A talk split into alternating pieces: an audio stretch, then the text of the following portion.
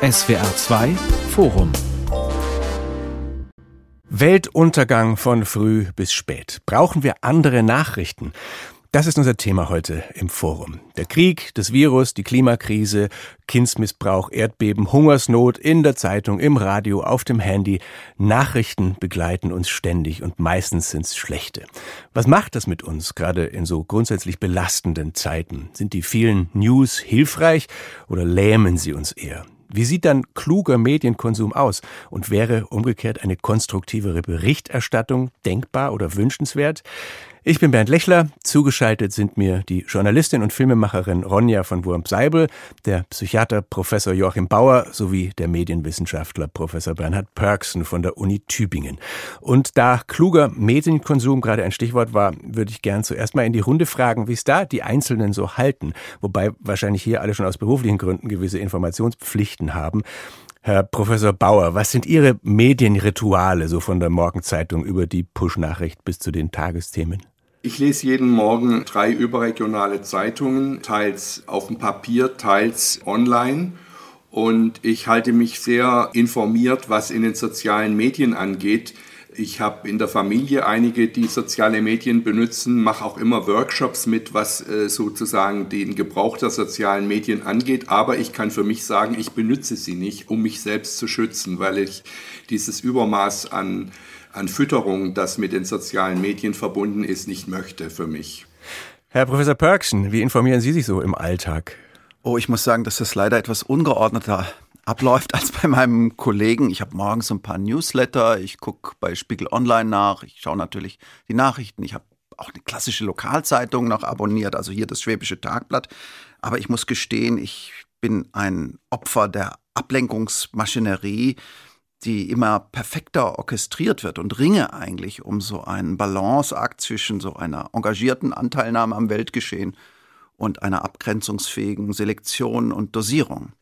Und würde sagen, jetzt mit Blick auf den Ukraine-Krieg, auch da bin ich im Grunde genommen, so peinlich das ist, man soll ja eigentlich keine Geständnisse gleich am Anfang dieser persönlichen Art liefern, aber so peinlich das ist, ich bin eigentlich die Aufmerksamkeits- und Ermüdungszyklen so mitgegangen. Wir beobachten da ja jetzt eine zunehmende Nachrichtenermüdung, wie auch bei anderen Themen, die sehr groß waren. Und diese Form der Erschöpfung, der Distanz, auch der traurigen Abwendung, die erlebe ich auch. Frau von Wurm-Seibel, wie sieht Ihr Konsum oder auch Ihre Medienhygiene aus? Ja, bei mir ist das tatsächlich sehr, sehr anders. Ähm, ich habe vor einigen Jahren ganz bewusst meinen Medienkonsum drastisch eingeschränkt. Also ich lese keine Tageszeitung, ich schaue keine Nachrichtensendung. Ich informiere mich natürlich trotzdem zu den wichtigen Themen aus der Welt, die mich persönlich interessieren, auch aktuell. Aber ich mache das eher über zum Beispiel Sachbücher zu aktuellen politischen Themen oder Dokumentarfilm, Podcast. Natürlich lese ich auch mal den ein oder anderen Text, aber ich habe das jetzt nicht so täglich drin. Ich muss aber auch sagen, ich bin da natürlich natürlich privilegiert als Journalistin, ist Recherche und Information ein ganz großer Teil meines Berufs und ich habe auch das Privileg vielleicht wirklich da viel Zeit reinstecken zu können. Ich habe das deswegen gemacht, ähm, gerade wurde es ja auch schon angesprochen, so diese Ermüdung, das Abwenden, die Erschöpfung, das ist jetzt nicht charakterliches Versagen, sondern das wissen wir eben aus der Forschung inzwischen, dass das passiert, wenn wir uns ganz viel mit negativen Informationen auseinandersetzen oder die um uns haben. Und ähm, ich habe mich viel damit beschäftigt und habe deshalb dann auch selber darauf geachtet, dass ich das bei mir stark einschränke einschränke. Sie haben ein Buch geschrieben, das heißt Wie wir die Welt sehen, Untertitel Was negative Nachrichten mit unserem Denken machen und wie wir uns davon befreien. Was stört Sie an den Nachrichten, so wie sie sind, am meisten? Also es geht jetzt, glaube ich, gar nicht so darum, was mich persönlich stört. Mein Ansatz ist es eigentlich zu sagen, hey, wir wissen inzwischen aus der Forschung ganz, ganz breitflächig, dass eben negative Nachrichten und die meisten Nachrichten bisher sind ja ausschließlich negativ, dass die den Effekt haben, dass sie uns emotional lähmen, dass wir Angst bekommen, uns ohnmächtig fühlen, teilweise sogar depressive Phasen entwickeln können oder, äh, oder handfeste Depressionen, dass wir zynisch werden, passiv werden, uns nicht mehr einmischen in der Gesellschaft. All diese Dinge, die wir, glaube ich, alle, darauf können wir uns einigen, Dingen nicht für wünschenswert halten.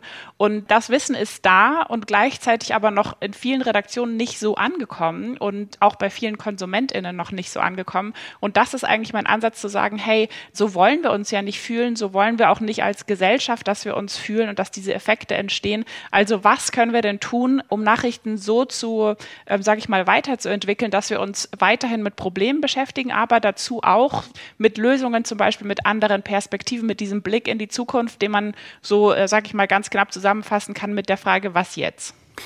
Da sind Sie jetzt schon bei den Wirkungen der Nachrichten und auch schon bei den Konsequenzen und möglichen Lösungsmöglichkeiten. Da kommen wir auf alles noch drauf. Ich würde gerne noch einen Moment dabei bleiben, wie die Nachrichten sind. Also wie sind sie konstruiert? Was sind so die Faktoren, die Art, wie die Geschichte da erzählt wird und die Ereignisse, die vielleicht nicht so äh, hilfreich sind in der Masse, Herr Perksen? Nun, wir haben einen ganz klaren Bias in Richtung des Negativen, das ist völlig klar. Bad News are good news und if it bleeds, it leads. Also wenn es blutet, dann wird es geteilt und geklickt. Wir haben sicher ein Problem der Quantität, der schlichten Masse. Alle zwölf Monate, so hat der Netzphilosoph Kevin Kelly mal vorgerechnet, kommen zwei Millionen Bücher, 16.000 Filme auf den Markt, werden 30 Milliarden Blogbeiträge, 180 Milliarden Tweets veröffentlicht. Wir haben ein Problem der Qualität, also der immer schwerer werdenden Einschätzung, was stimmt, welche Quelle kann als seriös gelten und welche nicht. Und hat man es gerade mit einem raffinierten PR-Söldner, mit einem Social Bot oder einem seriösen Journalisten, einer seriösen Journalistin zu tun.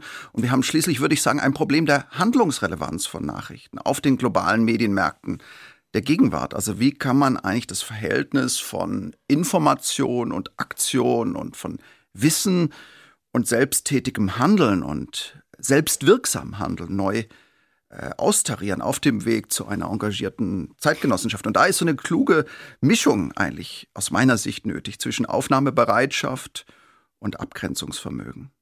In dem Buch von Frau von Wurm-Seibel, da heißt an einer Stelle, was macht es mit uns, wenn wir ohne Unterlass mit Katastrophen, Gewalt und Zerstörung uns konfrontieren? Herr Bauer, ja, was macht's mit uns? Naja, es äh, macht uns hilflos. Es ist ja nicht neu, dass wir mit Katastrophen konfrontiert sind. Wir haben äh, seit etlichen Jahren die Situation der, der Verschärfung der Probleme des Klimas. Äh, wir haben jetzt diesen fürchterlichen Krieg in der Ukraine und wir hatten auch in den Jahren davor immer wieder schwere Krisen. Ich äh, erinnere an die Finanzkrise. Diese Nachrichten machen uns hilflos und was wir tun können, äh, was Herr Perksten gerade gesagt hat, ist natürlich zunächst mal, dass wir uns austauschen, dass wir gegenseitig im Gespräch bleiben und dass wir da, wo jetzt wirkliche Not am Mann ist, wie jetzt zum Beispiel beim Ukraine-Krieg, dass wir gucken, wo können wir denn helfen, was können wir selber tun. Oder im Falle der, äh, der Klimaproblematik, wie kann ich meinen eigenen Lebensstil zum Beispiel so ändern, äh, dass ich einen kleinen äh, Beitrag leiste zur Verbesserung der Klimaproblematik. Oder jetzt im Falle des Krieges eben äh, kann ich zum Beispiel spenden oder habe ich die Möglichkeit, zum Beispiel geflüchtete Menschen aufzunehmen oder ihnen in irgendeiner anderen Weise zu helfen. Aber sind es nicht gerade die negativen Nachrichten, die uns dazu bringen, also die unsere Empathie anstacheln sozusagen oder die uns zum Spenden und zum Handeln bringen? Ja, es kann ja nicht der Sinn eines guten Journalismus sein, die negativen Nachrichten äh, wegzuwischen oder den Leuten die negativen Nachrichten zu ersparen. Ich denke, äh, das müssen wir uns äh, zumuten, dass wir dem ausgesetzt bleiben. Allerdings ist natürlich schon eine Verantwortung der Medien da, dass man auch mal guckt, inwieweit kann man eben zum Beispiel Beiträge bringen, die den Leuten Wege aufzeigen, wie kann ich selbst einen Beitrag leisten, um die bestehenden Probleme zu lindern. Wie war das bei Ihnen ganz konkret, Frau von Wurms-Seibel? Wie kam das zu Ihrem großen Abschalten? Was hatten Sie an sich festgestellt, was Sie ändern wollten? Ja, ich habe bei mir gemerkt, dass ich eben, obwohl ich ein sehr politischer Mensch bin, sehr interessiert bin, mich auch sehr für Probleme, Missstände und so weiter ähm, interessiere, mich da sehr gut auskenne, dass ich äh, Stück für Stück so ein bisschen die Hoffnung oder den Glauben daran verloren habe, dass sich Dinge überhaupt noch ändern können. Ähm, das hat bei mir erst begonnen bei meiner eigenen Berichterstattung. Ich habe eineinhalb Jahre in Afghanistan gelebt, in Kabul, habe dort als Reporterin gearbeitet und habe da bei den Geschichten, die ich selber gemacht habe, gemerkt, dass ich oft so eine Art Art Hoffnungslosigkeit hatte, dass ich dachte, okay, da kann sich ja wirklich gar nichts mehr ändern. Und habe dann beim Geschichten erzählen sozusagen angefangen, immer zu sagen, nee, ich berichte über die Probleme und gleichzeitig in dem gleichen Bericht frage ich mich auch, was können wir als Gesellschaft tun, wo wird dieses Problem vielleicht schon besser gelöst, habe in andere Länder geschaut, was haben die für Lösungen gefunden? Und das ist eben auch ein wichtiger Punkt, wenn wir jetzt zu der vorherigen Frage zurückgehen, also ist das nicht so, dass wenn wir jetzt darüber nicht mehr berichten, dass Leute dann nicht spenden, es geht ja nicht darum, nicht zu berichten, sondern es geht darum, zu berichten und dann zu sagen, okay, was machen wir jetzt damit? Und da wissen wir schon aus der Forschung, aus verschiedenen Studien, dass das bei den Menschen, den RezipientInnen, dann eher dazu führt, dass sie sich eben aktiviert fühlen, dass sie das Gefühl haben, hey, ja, das ist ein großes Problem, das habe ich verstanden und gleichzeitig, ich kann aber Teil der Lösung sein und dass dann eben viele Menschen das auch möchten. Also ähm, viele Menschen möchten sich eigentlich beteiligen und es gibt auch ganz, ganz viele Studienergebnisse und Umfragen, die eben zeigen, dass sehr viele Menschen inzwischen das so empfinden, dass Nachrichten eben zu problemfokussiert sind und da keinen Ausgleich finden eigentlich. Haben Sie ein ganz konkretes Beispiel, also eine Geschichte über ein bestimmtes Thema oder ein Ereignis, die Sie geschrieben haben und was Sie dann hinzugefügt haben? Ja, ich habe in Afghanistan eine Recherche gemacht, die war investigativ über sogenannte Blindgänger, die in Afghanistan zurückgelassen werden. Zum Verständnis ganz kurz, das ist Schussmunition, die abgefeuert wurde und nicht explodiert ist und deshalb wie kleine Minen funktionieren. Also es sind keine Minen, Minen sind ja völkerrechtlich verboten, aber sie funktionieren eben in dem Sinne ähnlich, dass wenn jemand drauftritt oder sie einsammelt, dass sie dann explodieren können und so natürlich die große Gefahr besteht, Menschen zu verletzen oder sogar zu töten. Wir haben darüber, wollten darüber berichten, ähm, weil eben eben auch unter anderem die Bundeswehr ihre Blindgänger nicht sorgfältig geräumt hat. Und wir haben diesen Teil der Recherche ja quasi berichtet oder, oder erstmal recherchiert und das wäre dann eigentlich so der fertige Bericht gewesen. Und wir haben in dem Fall aber gemerkt, nee, wie würde man dieses Problem denn lösen? Das hat uns auch interessiert, weil es ja dringend war, dieses Problem eigentlich lösen zu können. Und wir haben dann bei der Recherche sind wir eben darauf gestoßen, dass es in dem Fall überraschend einfach geklärt werden könnte, dass die Bundeswehr in Anführungszeichen nur ihre Daten darüber, wo diese Blindgänger liegen, das ist natürlich alles ganz akribisch festgehalten, an die afghanischen Partner übergeben müsste. Ähm, denn die, in Afghanistan gibt es traurigerweise eben wegen 40 Jahren Jahren Konflikt eines der besten Minenräumteams der Welt. Und die könnten sehr einfach und sogar für ähm, ein verhältnismäßig geringes Budget diese Blindgänger dann räumen und auch, das ist in Zeiten der Klimakrise natürlich ganz wichtig, das Land wieder für Landwirtschaft freigeben. Und ähm, dann haben wir versucht, eben den Fokus darauf zu lenken, wieso werden diese ähm, Informationen nicht übergeben, was könnte helfen, sie zu übergeben und ähm, haben das dann so berichtet und am Ende ähm, äh, kam es tatsächlich dazu, dass zumindest eins dieser großen Felder, wo eben noch wirklich massenhaft Blindgänger der Bundeswehr übrig waren, dass sie geräumt wurden. Zur Vollständigkeit muss ich auch sagen, es gibt 30 davon und nur eines wurde geräumt. Also das war jetzt nicht der perfekte Effekt, aber ich bin ganz davon überzeugt, hätten wir nicht darüber berichtet, wie das gemacht werden kann, ähm, dann hätten sich die Verantwortlichen eben sehr viel leichter da auch wieder rausreden können und sagen können, ja, das geht ja gar nicht, das ist viel zu komplex. Also das ist eben auch ein gutes Beispiel, finde ich, um zu zeigen, dass diese Art der Berichterstattung sehr politisch ist, weil sie eben politischen Druck erzeugen kann, dadurch, dass wir auch recherchieren, wie man es besser machen kann.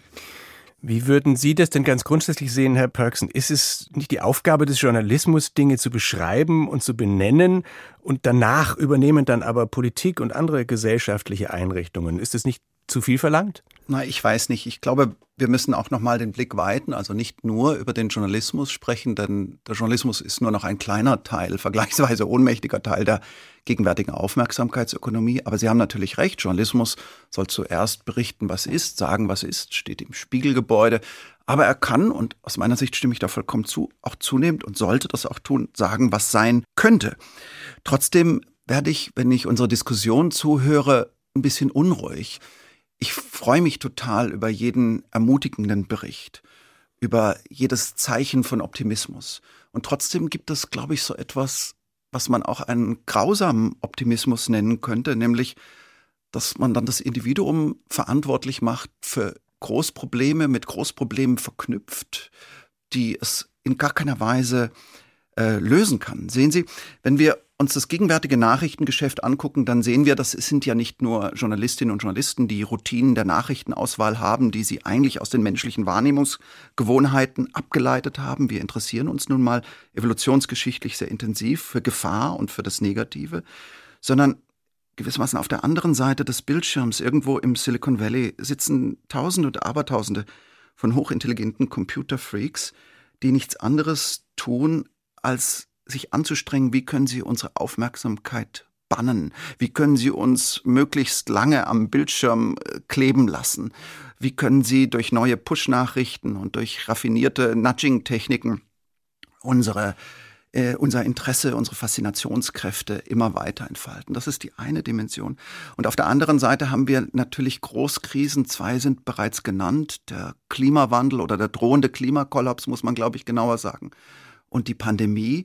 Wir driften erkennbar in die nächste Welle. Die Impfquote ist nach wie vor zu niedrig. Es ist durchaus möglich, dass es eine neue Variante gibt, die uns mehr oder minder wieder auf Anfang zurückführt. Und wir haben das Wissen, was zu tun wäre. Wir haben dieses Wissen mit Blick auf äh, die Klimakrise genauso. Aber wir Menschen, jenseits der bösen Medien und der Journalisten, die sich auch ändern müssen, sind schlicht und einfach zu bequem. Also wir haben, darauf will ich hinaus, nicht nur ein Kommunikationsproblem, sondern wir haben als Menschen, als Gesellschaft ein enormes Handlungsproblem. Wir wissen eigentlich genug. Nur zur Umsetzung kommt es nicht. Und ein Grund ist sicher die Dauerablenkung. Ein Grund ist sicher auch, dass das Mediengeschäft ein Entmutigungsgeschäft geworden ist in Teilen. Aber ein Grund ist auch die menschliche Natur um jetzt mal ganz pessimistisch zu werden. Aber ich habe mich tatsächlich ganz viel damit beschäftigt ähm, seit Beginn der Pandemie. Wie reagieren Menschen in Krisen? Und das ist immer so ein bisschen die Idee, die wir haben, bestimmt auch noch von Hobbes, der Mensch ist dem Menschen ein Wolf. Aber tatsächlich, wenn wir zum Beispiel die ähm, US-amerikanische Historikerin Rebecca Solnit hat sich einmal angeschaut, wie in den letzten 100 bis 200 Jahren Menschen mit Krisen umgegangen sind. Und wenn wir da schauen, ist es tatsächlich eigentlich genau das Gegenteil, dass Menschen sich nicht bequem verhalten, sondern wirklich solidarisch werden über sich hinauswachsen, ganz viel selber auf den Weg bringen, weil wir Menschen können eigentlich mit Krisen gut umgehen. Das ist ja in uns drin, das ist ja Teil unseres Überlebensinstinkt, auch unserer Strategie als soziale Wesen, dass wir zusammenhalten. Bloß was wir eben nicht so gut können, ist mit so Gefühlen von Ohnmacht, Hilflosigkeit, Kontrollverlust umzugehen. Und deswegen ist das, finde ich, schon ein wichtiger Punkt, nicht zu denken, ja, das sind nun mal große Krisen, damit sind wir überfordert, damit können wir nicht umgehen. Das gibt eigentlich der Blick in die Geschichte nicht her. Also also Menschen können mit Krisen gut umgehen. Es ist nur wichtig, dass sie auch immer wieder Informationen dazu bekommen, wie sie das tun können. Und dazu ist es eben gut, wenn wir diese Geschichten liefern. Und da geht es ja dann nicht darum zu sagen, wir beschreiben jetzt irgendwelche Fantasiewelten, sondern wir beschreiben das, was ist. Und neben den vielen negativen Dingen, die auf der Welt passieren, gibt es ja auch schon sehr gute und effiziente Umgänge damit. Und da können wir zum Beispiel, also das ist jetzt auch nicht immer irgendwie so Happy News, ähm, äh, Feel-Good-Geschichten, sondern da können wir ganz konkret zum Beispiel bei vielen globalen Problemen heutzutage, Rassismus, Sexismus, Klimakrise, Gewalt, soziale Ungleichheit, das sind ja Probleme, mit denen alle Länder auf der Welt zu kämpfen haben. Ähm, und dann können wir einfach zum Beispiel in andere Länder schauen und dort einmal schauen, wie gehen denn Regierungen oder Gesellschaften dort mit dem jeweiligen Problem um und was können wir uns davon wiederum äh, vielleicht etwas abschauen oder könnte man dann in Deutschland auch umsetzen und jenseits der konkreten Umsetzung geht es auch darum, immer wieder Menschen zu zeigen, hey, eine Krise ist nicht zwingend ein Zustand, der für immer anhält, sondern wir alle können mit beeinflussen, wie wir mit dieser Krise umgehen und wie sie sich dann auch äh, gestaltet und weiterentwickelt. Und das ist schon ganz, ganz wichtig, weil viele Menschen eben durch den Konsum von vorrangig negativen Informationen so dieses Gefühl abspeichern, eine Krise ist ein Zustand, der nicht zu verändern ist. Und das ist ja tatsächlich gar nicht wahr. Aber darf ich da nochmal retournieren, weil ich teile diese Idee, dass äh, Nachrichten anders gefasst werden müssen. Ich teile den Eindruck, dass wir uns lösen müssen von einem rein zeitlich bestimmten Aktualitätskonzept. Das ist ein, im Grunde ein lächerlicher Fetisch, wenn wir uns äh, von Gegenwartskrisen umzingelt sehen, die eigentlich von existenzieller Relevanz sind. Ich teile auch die Idee, dass Einzelne und Individuum etwas erreichen kann. Aber was mir fehlt, ist in unseren Debatten sind sozusagen die politischen Rahmenbedingungen. Sehen Sie, die Auf Ausbeutung von Aufmerksamkeit ist ein gigantisches Geschäft, ist ein riesenhaftes Werbebusiness. In diesem Jahr werden ähm, drei Unternehmen mehr als die Hälfte aller Werbeeinnahmen weltweit auf sich vereinen. Diese Unternehmen heißen Google, Facebook bzw. Meta und Amazon. Und in diesem System von Augenblicksreizen, orchestrierten Hypes, algorithmisch produzierten Stichflammeneffekten leben wir. Und da zu sagen, ich wende als Individuum den Blick ab und es bringt was, scheint mir gewissermaßen, wenn man es dann auf die lange Sicht betrachtet, doch ein Weg in den Resignationstunnel, der vielleicht noch ein bisschen dunkler wird. Was will ich damit sagen? Systemische Fragen brauchen systemische Antworten, brauchen politische Lösungen, brauchen große Lösungen. Und wenn wir mal ganz realistisch und wieder tief traurig argumentieren, dann müssen wir einfach auf globaler Ebene betrachtet sagen, es gibt keine effektive Klimapolitik. Punkt. Natürlich gibt es großartige Ansätze, aber die Zwischenebene des Politischen, die Zwischenebene des Systemischen, die verdient aus meiner Sicht eine sehr viel intensivere Betrachtung. Aber ich genau das funktioniert ja eben mit dieser Art der Berichterstattung sehr gut. Also es geht ja nicht darum zu sagen, wir haben jetzt dieses Problem und was ja, können Einzelne dagegen tun, sondern es geht ja genau darum, diese Frage zu mhm. stellen. Mhm. Also wenn ich jetzt konkret die Beispiele aufnehme, die Sie aufgezählt haben, zum einen eben äh, die Konzentration von Aufmerksamkeit auf drei, ähm, noch dazu ja sozial nicht sehr ausgeglichen, ähm, ja, also einfach unterdrückerische Unternehmen im Wesentlichen, das dann zu nehmen, darüber zu berichten und gleichzeitig zu sagen, okay, und wenn wir uns jetzt anschauen, was funktioniert, funktioniert dagegen? Was funktioniert da auch systemisch, politisch, wie auch immer, gesellschaftlich in diesen Bereichen? Es geht ja nicht nur darum zu sagen, wie kann ich als Einzelne jetzt die Augen zumachen, sondern wie können wir eben genau als Gesellschaft das erreichen? Und bei Klimakrise ist das tatsächlich ein Punkt, dass viele Menschen glauben, die Klimakrise sei nicht zu stoppen, was de facto immer noch falsch ist. Sie ist immer noch stoppbar.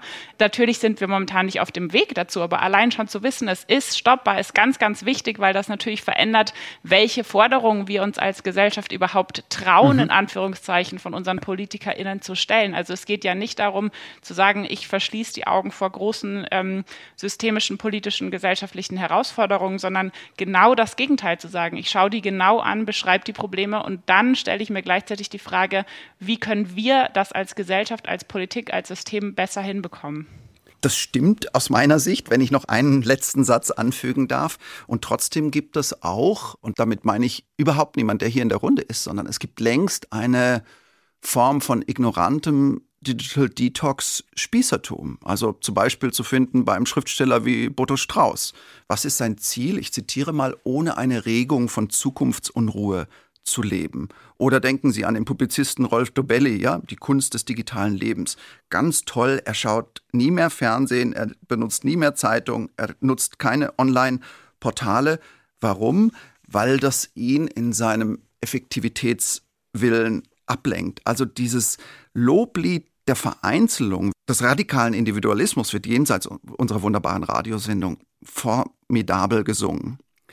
Ich würde aber auch gern nochmal auf die Erwartungen äh, von Publikum, von den Lesern, von den Hörern, von den Usern zu sprechen kommen. Es war vorhin schon von der Anziehungskraft des Negativen die Rede.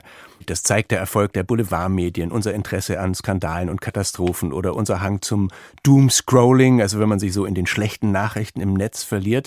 Herr Bauer, warum ist das so? Ich bin da eigentlich auf der Seite äh, von dem, was Frau Wurm-Seibel vorhin gesagt hat wir Menschen sind ja eigentlich für Problemlösungen gemacht und deswegen stimme ich ihr dazu. Was mir da äh, sehr viel Sorgen macht, sind nicht die schlechten Nachrichten, sondern die Tatsache, äh, dass wir als Menschen, als Gesellschaft nicht mehr in einem geteilten äh, Wirklichkeitsraum leben. Also wenn wir die frühere Situation, die traditionelle klassische Situation anschauen, dann war das ja vor 30, 40 Jahren noch so, auch vor 20 Jahren sogar noch, dass, ich würde mal schätzen, 80 Prozent der Bevölkerung in etwa äh, die gleichen Medien äh, konsumiert haben. Also ich denke jetzt an die öffentlich-rechtlichen Fernsehanstalten und Rundfunkanstalten zum Beispiel und an die großen Zeitungen. Da gab es einen Mainstream, den äh, ein Großteil der Bevölkerung geteilt hat. Und das war sehr wichtig, dass wir einen gemeinsamen Wirklichkeitsraum haben, weil nur dann, wenn wir einen gemeinsamen Wirklichkeitsraum haben, können wir uns gegenseitig verstehen in der,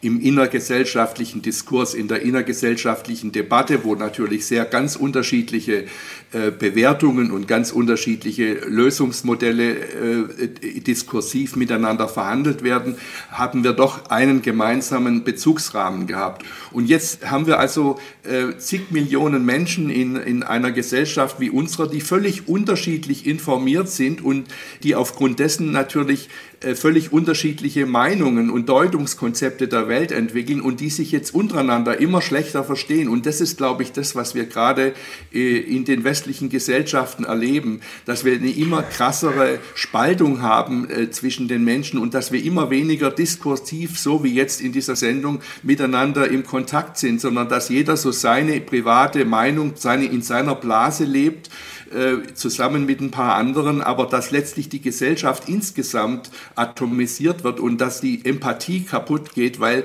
Empathie kann nur stattfinden, wenn wir uns gegenseitig verstehen können und gegenseitig verstehen können wir uns nur, wenn wir in der gleichen Wirklichkeit leben. Das ist jetzt ein sehr schwarzes Bild, das Sie zeichnen, Herr Bauer. Die Problematik ist natürlich klar, die Blasenbildung, die Zersplitterung. Andererseits ist diese Klage über zu viele und zu unterschiedliche Informationen im Alltag ja auch schon alt, zumindest zum Teil. Also in den 80ern war es dann halt das Fernsehen oder die vielen Programme und die allgegenwärtige Werbung. Das erscheint uns heute fast niedlich. Passen wir uns vielleicht doch an, Herr Perksen, und verarbeiten schneller und mehr?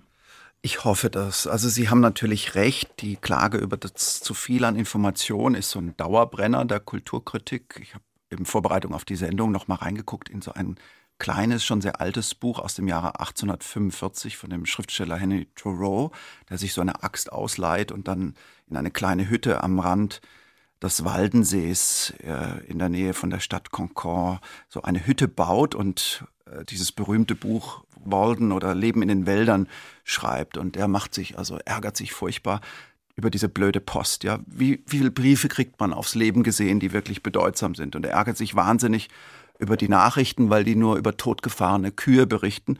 Und er ärgert sich wahnsinnig über die Telegrafenleitung, weil da nur die Information übermittelt wird, dass irgendeine blöde Prinzessin äh, Keuchhusten hat. Also diese Klage ist tatsächlich alt, aber ich stimme eigentlich vollkommen zu. Wir haben jetzt eine Situation von existenzieller Bedeutung. Große, sich stapelnde Krisen, Pandemie, Ukraine-Krise, Klimawandel. Und nichts ist so wichtig wie ein grundsätzlicher Wirklichkeitskonsens und ein gemeinsamer Fokus und ein Denken in der langen Linie. Also nichts ist so wichtig, gerade jetzt im Moment. Und da zählt das Individuum aus meiner Sicht vergleichsweise nicht so viel wie Konsens, Kompromissfähigkeit und Konzentration, langfristige Strategiebildung ganzer Gesellschaften, idealerweise globaler Gesellschaften um diese Krisen überhaupt in den Griff zu bekommen. Und insofern kann ich das äh, Nachdenken, auch das äh, betrübte oder erschütterte Nachdenken über die gegenwärtige Verfasstheit des Nachrichtengewerbes oder der Aufmerksamkeitsökonomie total nachvollziehen. Und mir fällt da eigentlich keine Lösung ein, um sozusagen einfach mit einem Schalter und einem Klick umzustellen.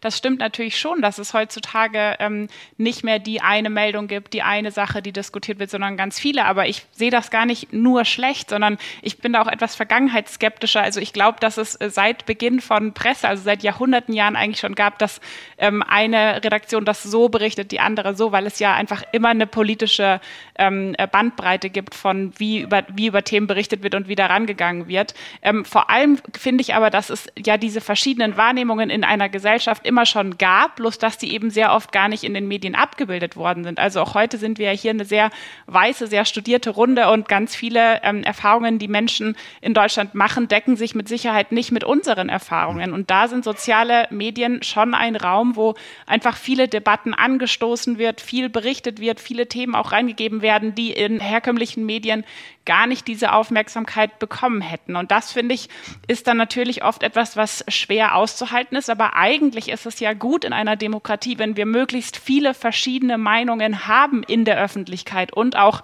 uns damit auch auseinandersetzen müssen. Ich würde das nochmal abgrenzen von, wenn es dann übergeht zu nur Hass. Das ist aus meiner Sicht dann keine Meinung mehr, aber sagen wir mal in dem restlichen Spektrum von verschiedenen, sich auch sehr widersprechenden Meinungen, ähm, das ist ja erstmal aus meiner Sicht ein hoher Wert. Das ist ja etwas, das wir wollen wollen. Und dann geht es natürlich darum, Wege zu finden, wie schaffen wir es als Gesellschaft, das wieder zusammenzubringen? Wie schaffen wir es, Orte zu bilden, an denen wir diesen Austausch eben machen können, an dem Menschen zusammenkommen und über diese Themen reden und auch darüber reden, wie können wir damit umgehen. Und das ist dann, glaube ich, die Herausforderung, nicht zu sagen, wie können wir die Medien abschalten, sondern wie schaffen wir es, Orte zu finden, wo diese Meinungen kein Problem sind. Ich stimme Ihnen da völlig zu. Das sehe ich genauso. Die Frage ist nur, wie bringen wir das, wie Sie jetzt zuletzt gesagt haben, wie kriegen wir diese verschiedenen Felder in einen äh, Wahrnehmungsraum rein? Also wie können wir das miteinander verbinden? Ich wollte nicht sozusagen die, die, den Wert der sozialen Medien insgesamt irgendwie in Frage stellen, sondern mein Ansatzpunkt war, dass unterschiedliche Wirklichkeiten äh, äh, produziert werden. Nicht unterschiedliche Meinungen, sondern unterschiedliche Wirklichkeiten. Also wenn ein Sender wie Fox News eben einfach sagt, die Wahl ist anders ausgegangen, als sie tatsächlich ausgegangen ist, dann werden hier unterschiedliche Wirklichkeiten dargestellt, ja. Und das war mein Punkt. Und das findet in den sozialen Medien teilweise statt, dass unterschiedliche Wirklichkeiten den Menschen mitgeteilt werden, so dass es dann überhaupt keinen Diskurs mehr geben kann. Das ist die Sorge, die ich habe. Ein Beispiel für das, was die Frau von Wurm-Seibel angeführt hat, wäre, dass zurzeit in den USA zum Beispiel junge Umweltaktivistinnen auf TikTok viel unterwegs sind, weil die Leute dort unter 35 tatsächlich kaum noch Zeitung lesen. Und die berichten aber davon, dass sich ihre Follower verdreifacht haben, seit sie nicht mehr den einsamen Eisbären auf der Scholle posten, sondern Müllsammelaktionen oder was über neue Batterien. Das heißt, das Positive scheint da also schon zu ziehen. Umgekehrt, Frau von Wurm-Seibel, hatte ich neulich in meinem Mailpostfach einen Spendenaufruf von Perspective Daily. Das ist ein Online-Magazin für konstruktiven Journalismus. Die werben gerade dringend um Spenden, weil sie sonst eventuell nicht weitermachen können. Das klingt, als wäre das Publikum jetzt doch nicht so wild auf positive Berichterstattung. Ah, da wäre ich jetzt vorsichtig, von einer Redaktion auf alles zu schließen. Klar. Ich glaube, das hat mit Sicherheit auch damit zu tun, dass einfach gerade in Deutschland sich da sehr viel tut in der Medienbranche und es einfach inzwischen, äh, Perspective Daily waren ja sozusagen äh, einer der ersten, mhm. die da angefangen haben, aber inzwischen gibt es sehr, sehr viele Redaktionen, sehr, sehr viele Sendungen, sogar die Tagesschau, die ja doch sehr konservativ ist in ihrer Entstehungsweise, hat einen konstruktiven News-Podcast gestartet. Also das würde ich jetzt eher daraus ableiten, dass es da eben inzwischen ein sehr breites Angebot gibt und dann natürlich äh, wie immer immer auf dem Markt auch äh, dementsprechend Konkurrenz und ähm, ja, alles, was dazugehört. Aber da wäre ich jetzt vorsichtig, von einer Redaktion ähm, auf die ganze Entwicklung zu sprechen. Also wenn wir uns eben die Befragungen, es gibt die von der BBC, von Harvard, vom Bayerischen Rundfunk, jetzt gerade kam der Reuters Digital News Report raus und da ist es wirklich ganz eindeutig, dass Leute einen richtigen Drang haben nach dieser Art von Berichterstattung und eben ganz konkret so Sätze sagen, ich habe genug davon, PolitikerInnen beim Streiten zuzuschauen. Ich habe genug davon, immer nur mit Problemen konfrontiert zu werden. Ich will darüber erfahren, wie können wir mit Problemen umgehen. Ich will Lösungen ähm, konsumieren. Also das ist wirklich ähm, durch zahlreiche Studien belegt, dass dieser Drang auf der Konsumentinnenseite auf jeden Fall da ist. Geht es denn auch darum, äh, in sich was zu verändern? Herr Pörksen, die Frau von Wurb-Seibel schreibt in ihrem Buch auch oder empfiehlt, dass man sich abseits der medialen Kommunikation bewusst macht, zum Beispiel, was man selbst anderen Menschen erzählt, welche Themen und Blickwinkel man für sich selbst wählt. Das ist natürlich aus meiner Sicht absolut zentraler Punkt. Wir denken in Geschichten, wir leben in Geschichten, träumen in Geschichten. Geschichten sind eigentlich das Medium unserer geistigen Existenz. Unsere Welt besteht aus äh, Geschichten und natürlich spielt das eine Rolle, äh, welche Geschichten wir uns permanent selbst erzählen und welche Geschichten uns permanent erzählt werden.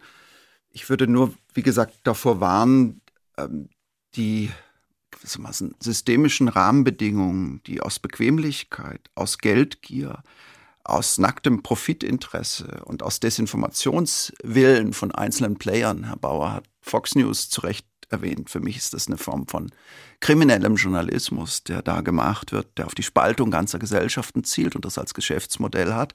Ich würde nur davor warnen, die systemischen Rahmenbedingungen in dem Bemühen, eine bessere Welt zu schaffen, ähm, aus den Augen zu verlieren oder nicht zu ernst zu nehmen, nach dem Motto, wenn wir uns nur Positives wechselseitig erzählen, wird es schon besser. Dann fühlen wir uns vielleicht besser. Ich bin im letzten Jahr intensiv im Silicon Valley herumgereist und war an einem großartigen Ort, ein bezaubernder Ort, Esalen, einer der schönsten Orte der Welt. Yogakurse, ein Meer, in dem die Wale ähm, vor den eigenen Augen spielen. Und das war für mich faszinierend zu sehen, das Geburtsort der humanistischen Psychologie, ähm, faszinierend zu sehen. Ich lag da also neben lauter ähm, oder saß da neben lauter äh, Google-Managern. Also diejenigen, die die Aufmerksamkeit der Welt fragmentiert haben, driften in eine Art Wellness-Hotel und betrachten nun äh, den wunderbaren und herrlichen Sonnenuntergang. Und diese Mischung zu finden, also wir ringen ja um diese Form von engagierter Zeitgenossenschaft, die Mischung zu finden aus auch politisch entschiedener Kritik, Änderung der systemischen Imperative und persönlichem Programm und persönlicher Leitlinie abschalten, um sich wieder umso engagierter zuzuschalten. Darauf kommt es aus meiner Sicht an. Und wenn wir so umgeben sind von schwierigen Situationen, fehlt ja auch gerade jungen Menschen heute eine Utopie oder es fehlen Utopien. Wir haben den Klimawandel, wir haben die Fluchtbewegungen, zukünftige Pandemien, die Rentenproblematik, die Angriffe auf die Demokratie und so weiter und so fort. Kann man mit so einem konstruktiven Blick und auch mit konstruktivem Journalismus Utopien wieder entstehen lassen? Ähm, ja, was meinen Sie mit Utopien? Also ich glaube, die äh, Grundbedürfnisse des Menschen sind, dass wir gut äh, zusammenleben können, dass wir Gemeinschaft pflegen können, dass wir miteinander Feste feiern können, dass wir kulturell aktiv sein können, dass wir miteinander die ganzen verschiedenen Arten des Selbstausdrucks des Menschen, also das, was ja letztlich Kultur ist, genießen können, Theater, äh, Party machen, dass wir Musik genießen, entweder machen oder sie uns anhören können, also dass wir miteinander äh, gesellig unterwegs sein können und uns akzeptiert fühlen in Gemeinschaft. Das ist die Utopie, die wir doch alle unbewusst äh, in uns tragen. Und ich glaube, äh, dass wir einig sind, dass wir in einer Gesellschaft leben wollen, in der das möglich ist. Und dazu braucht es natürlich, da bin ich völlig der Meinung von Herrn Perksen und ich, ich fand es auch ganz gut, wie er das vorhin gesagt hat. Also es geht nicht darum, jetzt so ein individuelles, behütetes Spießertum irgendwie zu propagieren, sondern wir brauchen natürlich eine Gesellschaft, in der äh, dieses, was ich gerade eben jetzt äh, beschrieben habe, also ein gutes Zusammenleben von Menschen äh, mit sehr viel kultureller Anreicherung, wo das möglich ist. Und dazu braucht es natürlich ganz viele Voraussetzungen, dass wir eine sozial aufgestellte Gesellschaft bleiben, dass die wunderbaren Momente des Lebens, äh, die er beschrieben hat, nicht Ethelyn in Kalifornien, dass die nicht nur einer Oberschicht, einer kleinen Elite vorbehalten bleiben, sondern dass viele Menschen die Möglichkeit haben, rauszugehen in die Natur, dass wir Menschen in unserem Land ermöglichen, durch eine gute soziale Politik, durch eine gute Bildungspolitik, möglichst vielen Menschen äh, partizipieren zu lassen an dem, äh, was das Leben bietet. Das sind doch die Utopien, um die es geht, oder? Ja, ich glaube vielleicht ganz grundlegend, dass es schon äh, ganz wichtig ist, sich diese Frage nach der Utopie oder Zukunft oder wie wollen wir leben zu stellen. Ähm, um eben dann überhaupt zu sehen, wofür arbeiten wir denn, wofür setzen wir uns ein, wohin wollen wir als Gesellschaft.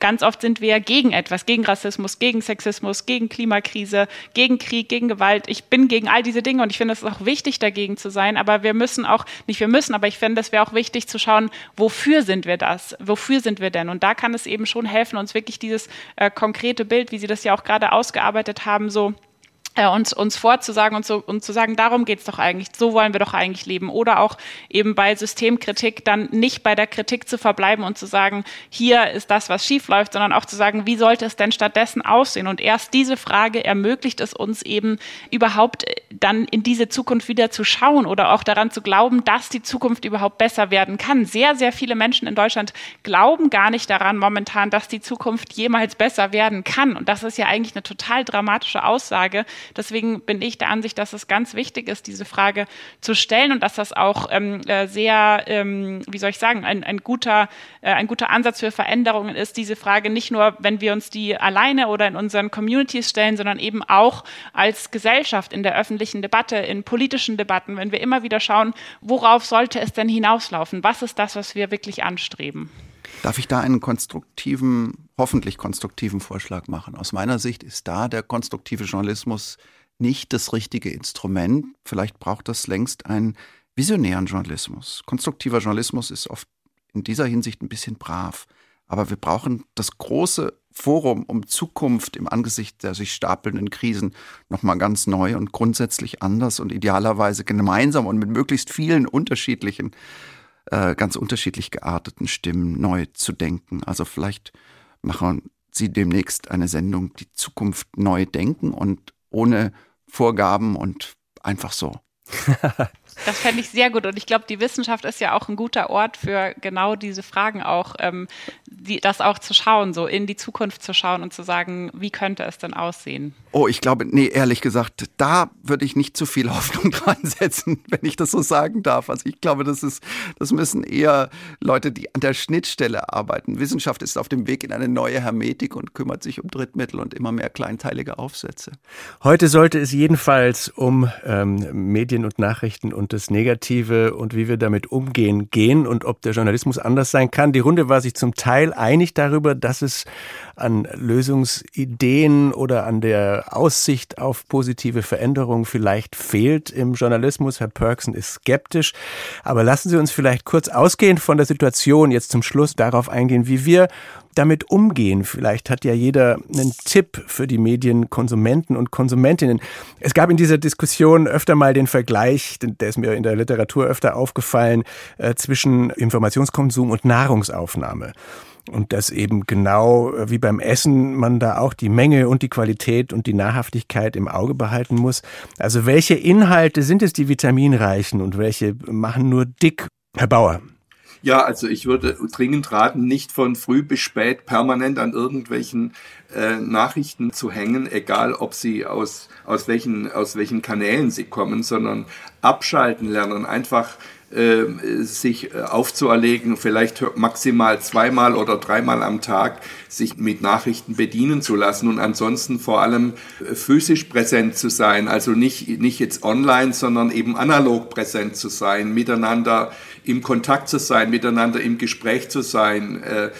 Äh, Einladungen zu machen, sich zu sehen, ja, also äh, wirklich dieses analoge Leben nicht verkümmern zu lassen. Das würde ich dringend raten. Ich möchte noch ganz kurz einwerfen, dass aber natürlich das schon zu bedeuten scheint, dass wir uns aufraffen müssen, weil wir ja zum Negativen neigen und darauf beruhen ja auch die Geschäftsmodelle, die wir kritisieren. Also ich glaube, dass es nicht so sehr ein Aufraffen ist, sondern mehr ein Umlernen. Es ist ja bei vielen Dingen so, wir sind in einem bestimmten, wir alle sind in einem bestimmten System aufgewachsen, groß geworden, sozialisiert worden, äh, ganz unabhängig davon, ob wir dieses System jetzt gut oder schlecht finden. Und so ist das eben auch bei Medien, bei Negativität. Ähm, hinzu kommt ja, dass wir einfach ähm, evolutionär so auf negative Informationen angezogen sind. Das ist ganz klar, wenn vor uns 100 Schafe stehen und ein Tiger, dann achten wir auf den Tiger, weil wir Angst haben, dass er uns angreift. Bloß diese Funktion von unserem Gehirn steht uns heutzutage eben sehr häufig im Weg. Und wenn wir uns das einmal klar machen, dann können wir das schon trainieren. Wir können das nicht völlig aussetzen oder so, aber allein das uns bewusst zu machen und zu sagen, okay, wenn ich das nächste Mal merke, ich werde jetzt so in so einen Sog reingezogen, äh, uns dann vielleicht bewusst zu machen, ah, das ist wieder diese Spirale, ich habe vor etwas Angst, neige dann dazu, mehr Informationen zu suchen, die mir Angst machen, bekomme mehr Angst, habe noch mehr Angst. Also das, was wir kennen, wenn wir Krankheitssysteme, Symptome googeln oder auch ähm, bei Pandemie oder Krieg oder was auch immer, dass wir uns das das eben bewusst machen, das kann aus meiner Erfahrung heraus schon helfen, ähm, dass wir dann ein bisschen gegensteuern können. Und ich finde es ganz wichtig, dass wir auch wirklich einmal, das kann ich als Tipp noch so sagen, reflektieren oder auch ganz konkret beobachten, ein, zwei Tage lang, wie viel Nachrichten konsumiere ich denn eigentlich? Weil die meisten von uns konsumieren heutzutage viel mehr Nachrichten, als uns klar ist. Und dann einmal auch zu schauen, wie geht es mir dabei? Und wenn ich merke, ich fühle mich sehr oft ohnmächtig, ich habe so diesen Gedanken, die Welt wird immer schlechter und ich kann nichts dagegen tun, dann würde ich persönlich das als Anlass sehen, zu sagen, dann zu reduzieren. Das muss nicht heißen, ganz aufzuhören, aber vielleicht nur noch, weiß ich nicht, dreimal statt zehnmal am Tag und auch versuchen, das dazwischen wieder so äh, Lücken kommen, in denen die Nachrichten nicht die ganze Zeit so unseren Alltag durchlöchern, damit diese Ohnmacht eben nicht so ein ständiger Begleiter in unserem Alltag ist. Und meine Erfahrung ist, dass wir das sehr gut trainieren können, dass das einfach eine Frage von Gewohnheiten ist. Das dauert am Anfang natürlich ein bisschen, bis wir da rauskommen, aber ähm, das können wir auch als Menschen sehr gut. Wir können Gewohnheiten ändern und wenn das natürlich bedeutet, dass wir uns kurz ein bisschen oder auch vielleicht in einer Übergangsphase ein bisschen ähm, ja immer wieder sammeln müssen, das immer wieder angehen, dann glaube ich, ist das ja ganz normal und irgendwie so der Weg, wie Fortschritt auch passiert passiert. Herr Parksen. Ja, ein möglichst reflektierter Balanceakt zwischen abgrenzungsfähiger Dosierung und engagierter Weltzuwendung. Mir selbst, und das ist etwas, was ich in einem kleinen Buch mit Schulz von Thun ausgeführt habe, hilft tatsächlich die Nahrungsmetapher. Also wer stopft sich schon den ganzen Tag mit Nahrung aus schlechten Quellen voll? Dieses gewissermaßen Festessen der Nachrichtenverarbeitung. Das könnte eine gedankliche, geistige Spur sein. Aus welchen Quellen kommt das? Wie viel Zeit lässt man sich gewissermaßen zur Verdauung? Und wozu führt das und welche Substanz enthält dies? Nicht im Sinne der konkreten Vorgabe, sondern im Sinne der Leitfragen, so dass idealerweise jeder und jede eine eigene Strategie zu entdecken vermag. Weltuntergang von früh bis spät. Brauchen wir andere Nachrichten? Das war unser Thema heute im SWR2 Forum. Es diskutierten die Journalistin und Filmemacherin Ronja von Wurmp-Seibel, der Psychiater und Autor Joachim Bauer sowie der Medienwissenschaftler Bernhard Pörksen. Ganz herzlichen Dank an die Runde. Ich bin Bernd Lechler. Tschüss.